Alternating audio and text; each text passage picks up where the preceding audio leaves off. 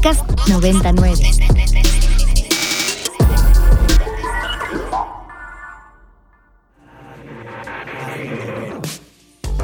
Agenda Ibero. Conversaciones con quienes crean y gestionan proyectos inspirados en el servicio a la sociedad desde el ámbito universitario.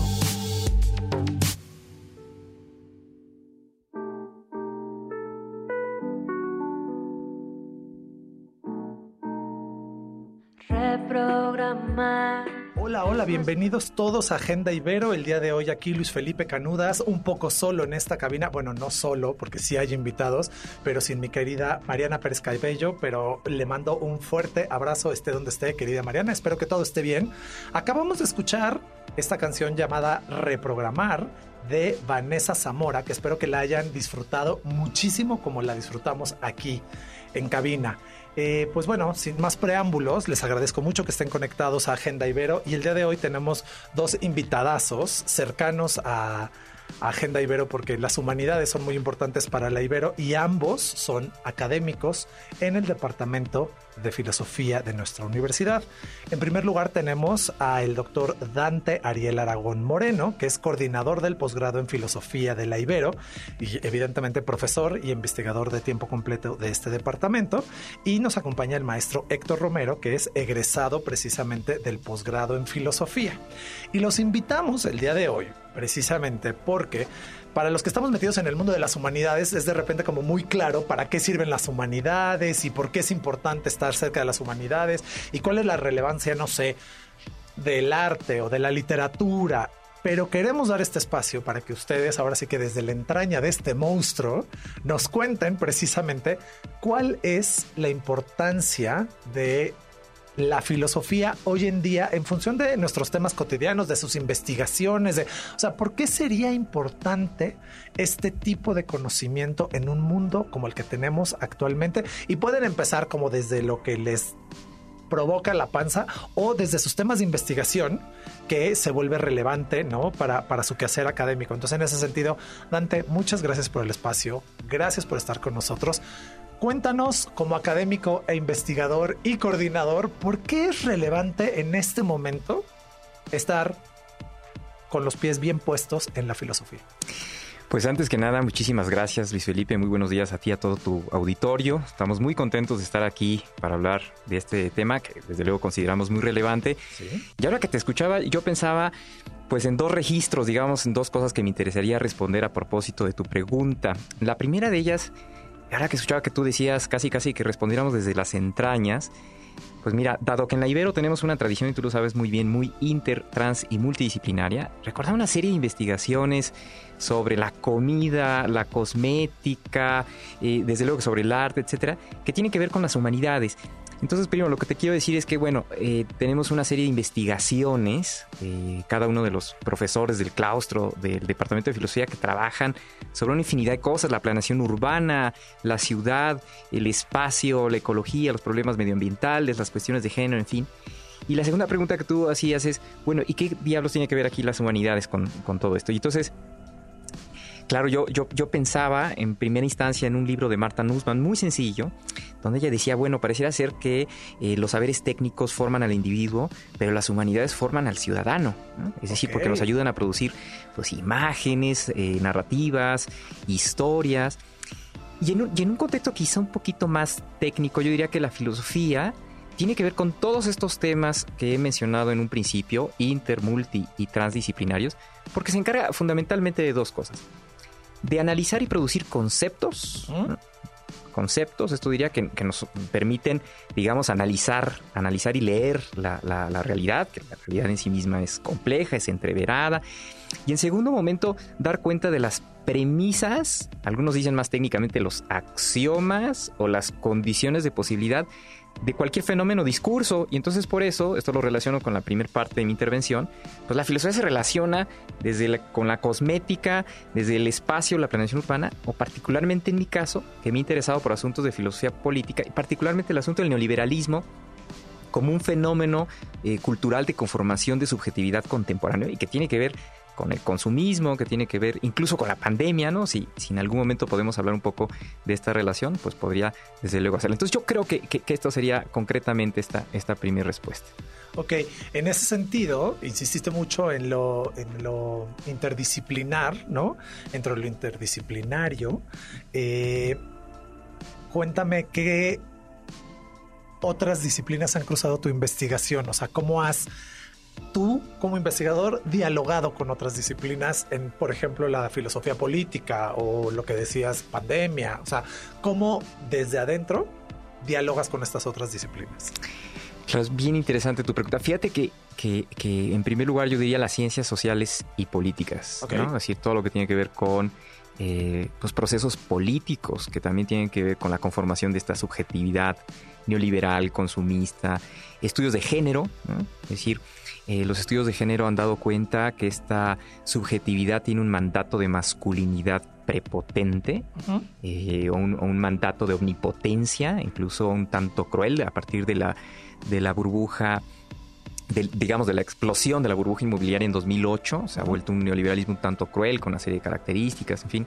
Sayak Valencia tiene un libro interesantísimo al respecto, se llama Capitalismo Gore, para dar cuenta justo de, esta, de este presupuesto masculinizante, pero también el psicoanálisis, este, para dar cuenta de una serie eh, pues de características o notas constitutivas de esta subjetividad que tienen que ver con su carácter más o menos autoritario también. Wendy Brown también lo ha dicho.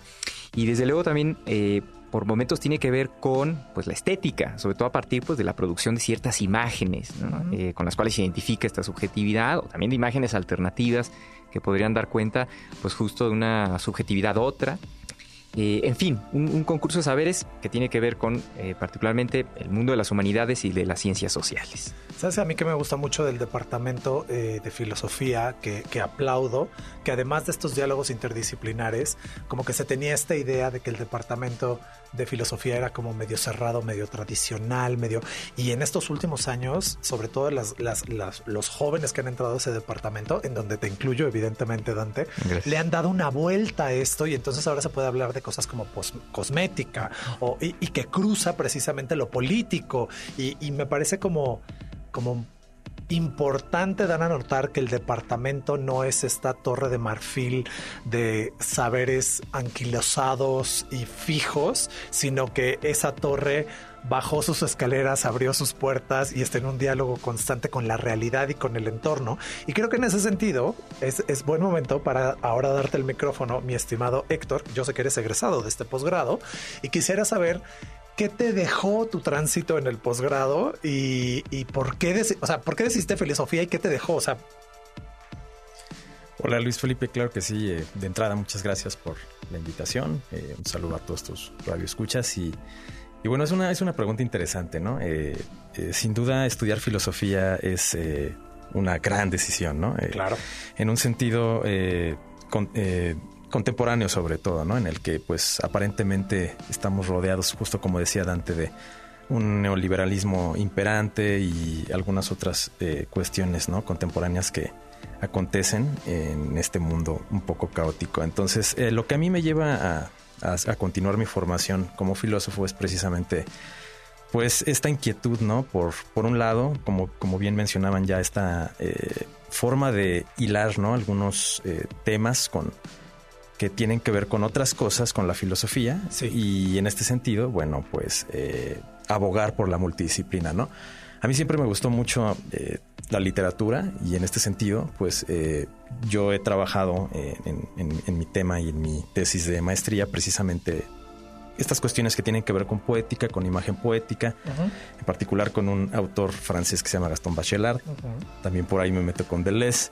Y eh, bueno, eh, en concreto respondiendo a la pregunta, eh, en mi caso fue como esta inquietud precisamente por abogar por la multidisciplina, ¿no? Un poco demostrar que la filosofía puede ser un poco más que mera filosofía, en el sentido un poco canónico que tú decías, ¿no?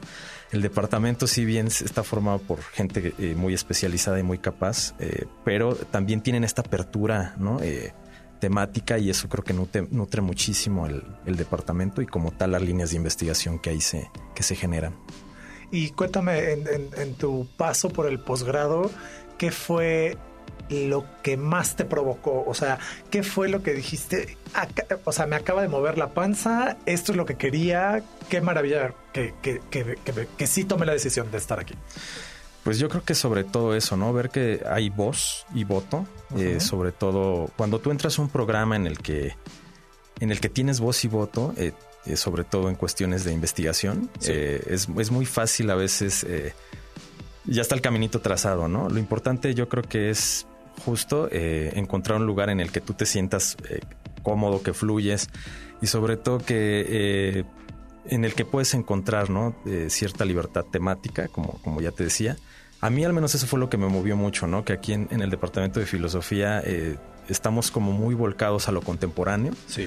Y que la filosofía no se queda nada más eh, sin dejarla de lado, por supuesto. Eh, sin dejar de lado la tradición, no, se queda nada más ahí, ¿no? Sino tratamos de ir un poco más allá, arrastrar la tradición hacia el presente, ¿no? Y eso a mí en lo personal me movió mucho aquí como, como, como egresado, como alumno en su momento, ¿no? Sabes que me gusta mucho esto que dices de la tradición, porque muchas veces se piensa que la tradición, ¿no? Y esto que da las bases de todo, como que, sobre todo ahora que, se usa como casi este moneda de cambio, la palabra innovación.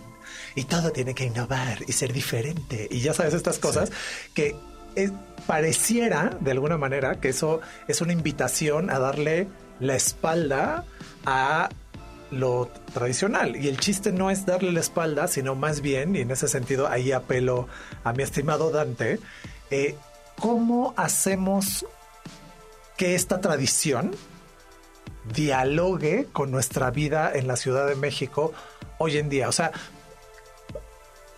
Platón no deja de ser relevante. Este, no, no sé, hay, dije Platón como por irme al pasado, pero hay una infinidad de filósofos que aunque parezcan canónicos y lejos de nuestra realidad, se pueden actualizar o se pueden más que actualizar, poner en diálogo con lo contemporáneo. Y creo que parte del programa de posgrado va por ahí. Platícame un poco de esto. Con todo gusto, Felipe. Sí, bueno, tenemos tres líneas de investigación y una de ellas se llama hermenéutica de los clásicos. Y como ya lo veníamos apuntando ya desde el principio, desde luego hay tres cosas que nos interesan mucho como departamento y como posgrado. La cuestión o una pregunta por el presente, ¿no? Que eso siempre pues nos ha caracterizado, la cuestión interdisciplinaria o transdisciplinaria y pues, repensar el asunto de la incidencia de la incidencia social. Entonces, en ese sentido, cuando nosotros decimos hermenéutica de los clásicos, pues referimos a aquellos filósofos, tú ya has mencionado eh, algunos filósofos muy importantes del canon filosófico que han propuesto pues teorías eh, muy interesantes, que desde luego siempre la problemática es que las releemos desde la actualidad, pero una de las preguntas, digamos, que nos mueven en la hermenéutica de los clásicos es, ¿qué hacemos con los clásicos cuando los leemos desde hoy? Es decir, a partir de los problemas del presente. Y partiendo un poco de la primera respuesta que, que, te decía, si la filosofía es aquella que más o menos nos ayuda a dar cuenta de las condiciones de posibilidad de fenómenos y discursos, pues también para dar cuenta de condiciones de posibilidad, axiomas o premisas para discursos alternativos que de alguna manera nos permitan ver la realidad con nuevos ojos o que nos permitan dar cuenta de fenómenos alternativos o de maneras alternativas de, plantear las cosas.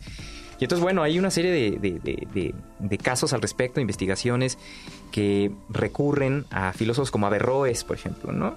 Para eh, hacer hincapié más en la imaginación que en la razón tomista, etcétera o en algunas otras premisas respecto a la política misma, por ejemplo, que se encuentran en autores como Maquiavelo, leídos de cierta tradición francesa y latina, y no desde Hobbes, por ejemplo, ¿no? En fin, entonces, bueno, a veces los autores clásicos nos ayudan pues para dar cuenta de fenómenos nuevos de, o de formas alternativas de plantear las cosas. Ok, perdón que te interrumpa, pero vamos a escuchar una rolita de Francisca Valenzuela y los auténticos decadentes que se llama Salud y regresamos con Dante.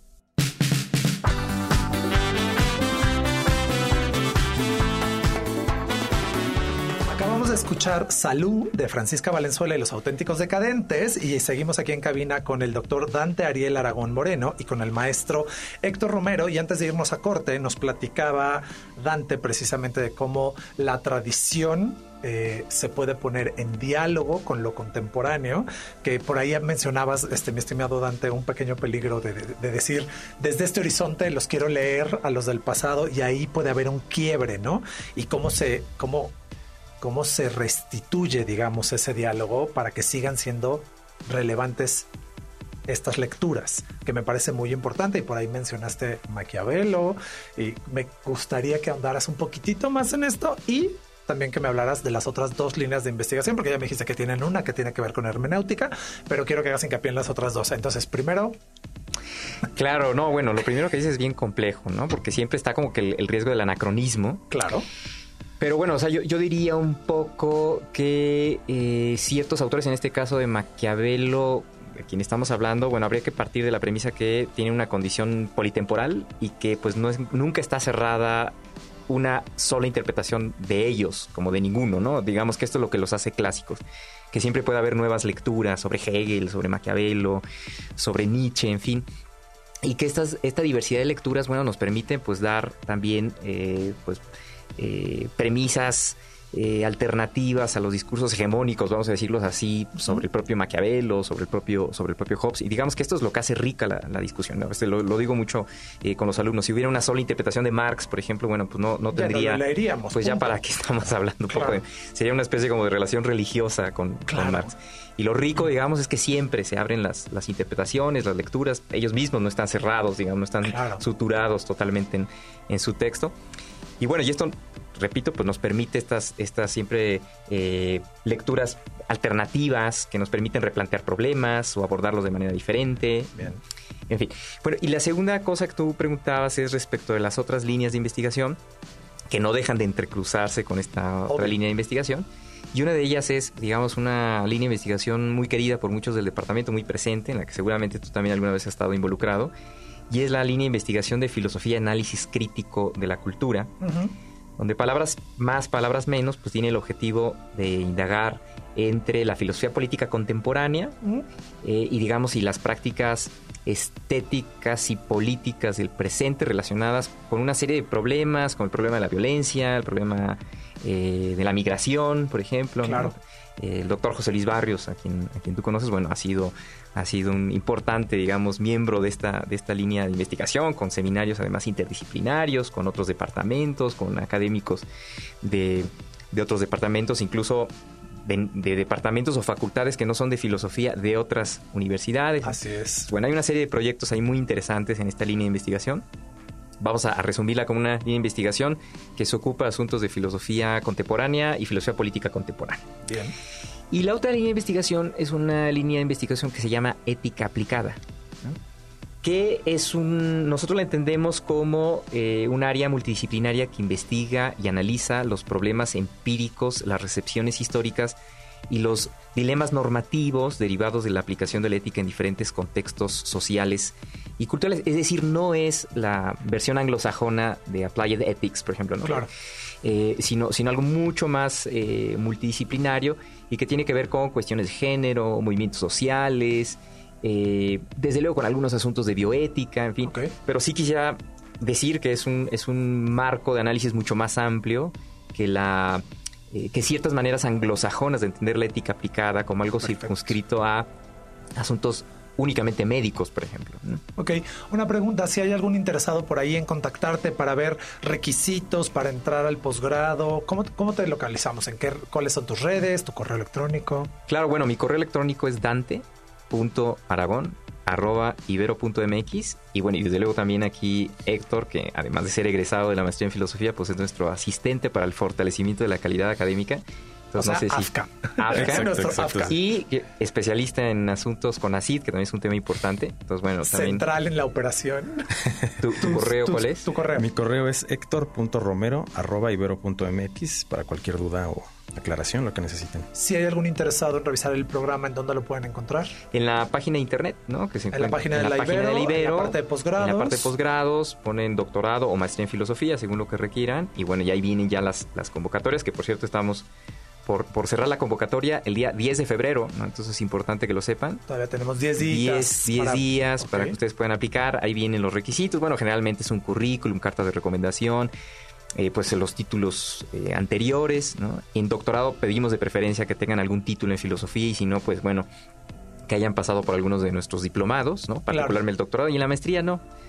Eh, en fin, bueno, esto es lo que, lo que más o menos pedimos en, términos muy concretos. Ok, eh, si hay alguien dudando, este, mi estimado Afka Héctor, es que sí, Afka es como muy local, ¿no? Pero, sí, sí. Este, exacto, muy, muy ibero. Eh, ¿Qué le dirías a alguien que está dudando si sí debe o no debe a estas alturas del partido, con el mundo como está, estudiar filosofía? ¿Qué le dirías en tu experiencia? Yo creo que le diría que, que realmente eso te van a decir todo el tiempo la mayoría de las personas que... Sí, bueno, que, si sí, cualquier humanidad. Si cualquier humanidad. Pero ¿por qué sí filosofía? ¿Por qué filosofía? Porque en este contexto contemporáneo lo que hace falta es precisamente gente que ponga en cuestión las cosas, ¿no? Gente que, que cuestione, que em, no solo haga juicios de valor, sino que de verdad a partir de ciertos argumentos logre discernir algunas de las... Eh, pues de las problemáticas actuales, ¿no? Que, no, que acontecen. Entonces yo diría que sí hacen falta filósofos, ¿no? Porque eh, es precisamente el filósofo el que tiene que el que tiene esta tarea, ¿no? De poner en cuestión la realidad. Como bien dijo Dante, las humanidades forman ciudadanos y si algo necesitamos ahorita son ciudadanos de calidad, no nada más en este país, sino en el mundo. Así que por favor acérquense con el estimado Dante o con Héctor, pregunten y anímense eh, para saber cuáles son las formas, los requisitos y pues muchísimas gracias Dante, muchísimas gracias Gracias Héctor. Nos vemos la siguiente Agenda Ibero. Bye. Documentando la memoria histórica del quehacer universitario desde el placer de la palabra. Desde el placer de la palabra. Agenda Ibero. Conversaciones con quienes crean y gestionan proyectos inspirados en el servicio a la sociedad Para más contenidos como este, descarga nuestra aplicación disponible para Android y iOS o visita ibero909.fm.